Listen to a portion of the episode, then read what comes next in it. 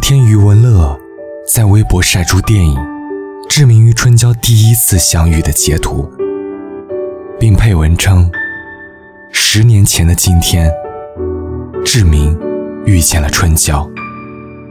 眨眼之间，十年就这样过去了。它是春娇和志明的十年，同样，也是我们的十年。十年。”足够我们习惯抽烟，再去戒烟；足够我们像他们一样借火认识，再相互遗失；足够我们爱了一个人，又忘记一个人。想必许多人也跟我一样，这十年来，在不同的境遇和不同的心情下，也反复看过这三部曲很多遍。或许是在经历着第一步，跟他们刚刚认识时，有趣和激情，觉得爱情是有些事不需要一晚做完，我们又不赶时间。或许是经历着第二步时，跟喜欢的人分了手，前任重新谈了恋爱，可你却恋恋不忘，那时候。才发现自己已经变成了另一个张志明。或许是经历着第三步时，你们一起走过许多的路，早就包容了对方身上的缺点，早就在爱情里长大。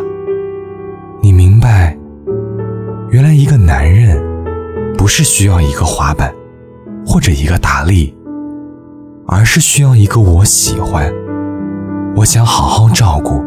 而且能一起过日子的人，但无论是处于哪个阶段，志明和春娇教会我的，恰如这句台词说的：无论情况是怎样，都应该去尝试。虽然只是电影里的角色，可我总是执拗地认为，能看懂春娇与志明的人，心中必定有他们的影子。可能我们都是余春娇，没有目的爱过一个不那么成熟、不那么有担当的张志明。明明觉得他没有什么优点，满身的臭毛病和缺点，但与此同时，你却又爱惨了他，毫无理由。你也曾想过无数遍离开的方式，可每每想起。那些跟他相处时的点滴时光，又心甘情愿。可能我们也会是张志明，幼稚的，爱玩的，伤害过许许多多爱自己的恋人，后悔过，也遗憾过。在多次的相恋和分手中，你慢慢学会了长大，学会了付出。接受了关于婚姻的责任。电影的最后，在经历过分开、复合和磨合后，春娇终于等到了长大以后的张志明。可我知道，在现实生活里，并不总是这样。有人在相互包容、理解和原谅之后，终成眷属。也有人在歇斯底里当中，相互伤害一场之后，分道扬镳。